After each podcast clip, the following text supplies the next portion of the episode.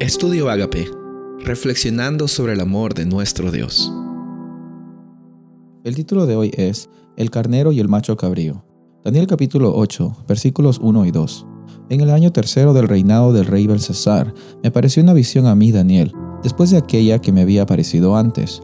Y vi en visión, y cuando la vi yo estaba en Susa, que es la capital del reino, en la provincia de Elam. Vi pues en visión, estando junto al río Ulai. Hay una interesante transición entre el capítulo 7 y 8 que se ve en Daniel eh, en los capítulos anteriores. Por ejemplo, en el, capítulo 8 empieza siendo un eco de lo que fue el capítulo 7, eh, comparando el año tercero de Belsasar con el año primero de Belsasar, de Daniel 7. Esa misma relación de las dos visiones podemos encontrarlas también en Daniel 1 y Daniel 2. Eh, respectivamente, Daniel 1 es en el primer año de Nabucodonosor y Daniel 2 es en el año tercero de Nabucodonosor. Y de la misma forma también en Daniel 9 y 10, eh, el Daniel 9 sucede en el primer año de, de Darío y Daniel 10 sucede en el tercer año de Darío. Entonces podemos ver de que esas visiones están conectadas.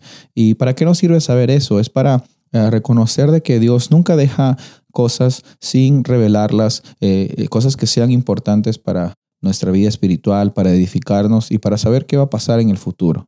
Es importante que eh, vez tras vez Daniel eh, reconoce de que Dios está al control de toda la humanidad, de toda la historia y de lo que está pasando. Él reconoce de que Dios tiene el control y nosotros de la misma forma al leer este libro podemos darnos cuenta de que en las diversas profecías hay un énfasis, pero la constante es de que Dios siempre está allí y es por Él que suceden las cosas. Si tú has estado en momentos difíciles de tu vida, recuerda siempre de que hay un Dios que está dispuesto y más que dispuesto a liberarte. Así como eh, Daniel pasando por problemas difíciles confiaba en Dios, confía mucho en que nuestro Dios tiene la última palabra. Por otro lado, en este eh, capítulo 8 vemos de que hay una visión de dos animales muy grandes y muy interesantes. Son animales que los vemos en libro de Levíticos conectados con una ceremonia llamada el día de la expiación. Y vamos a hablar de esto más adelante. Sin embargo, eh, primero vemos que hay un carnero que tenía dos cuernos, uno más alto que el otro, y después vemos que había un macho cabrío. Esos dos animales estaban conectados con el sistema de adoración de los israelitas, eran muy conocidos y vemos de que hay una batalla muy grande entre ellos dos. Eh, en, el, en, el, asunto del carnero, tiene las características del oso del capítulo 7 de Daniel y al mismo tiempo la ferocidad que caracterizaba al imperio persa, medo-persa. Y también vemos de que eh, el macho cabrío tenía las mismas características de una conquista rápida y una conquista poderosa y mucho dominio que podemos ver a Leopardo, que caracterizaba en Daniel 7 a lo que era el imperio de Grecia.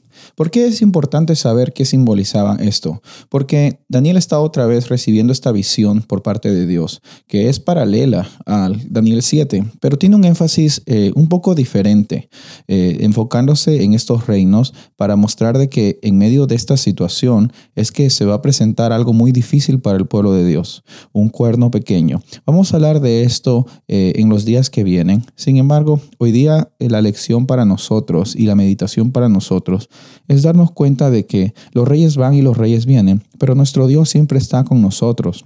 Y me gusta saber de que en esta visión del carnero y el macho cabrío, de la misma forma con las visiones de Daniel capítulo 7, Daniel capítulo 2, eh, podemos ver de que se cumplieron con exactitud. El propósito de la Biblia no es tener un registro de eventos para que ocurran con exactitud y sepamos el futuro, sino el, propósito de la Biblia es mostrar a un Dios salvador, a un Dios redentor. Entonces, si nosotros tenemos la certeza de que esta visión del carnero y del macho cabrío fue efectuada con mucha exactitud, con mucha precisión eh, referente a, a su historicidad, podemos también tener la certeza de que cuando Dios promete, Él cumple. Y Él va a cumplir muchas cosas en tu vida. La, promesa más grande que Él está cumpliendo, y Él cumplió también, y cumplirá, es estar siempre siendo un mediador para tu salvación. Soy el pastor Rubén Casabona y deseo que tengas un día bendecido.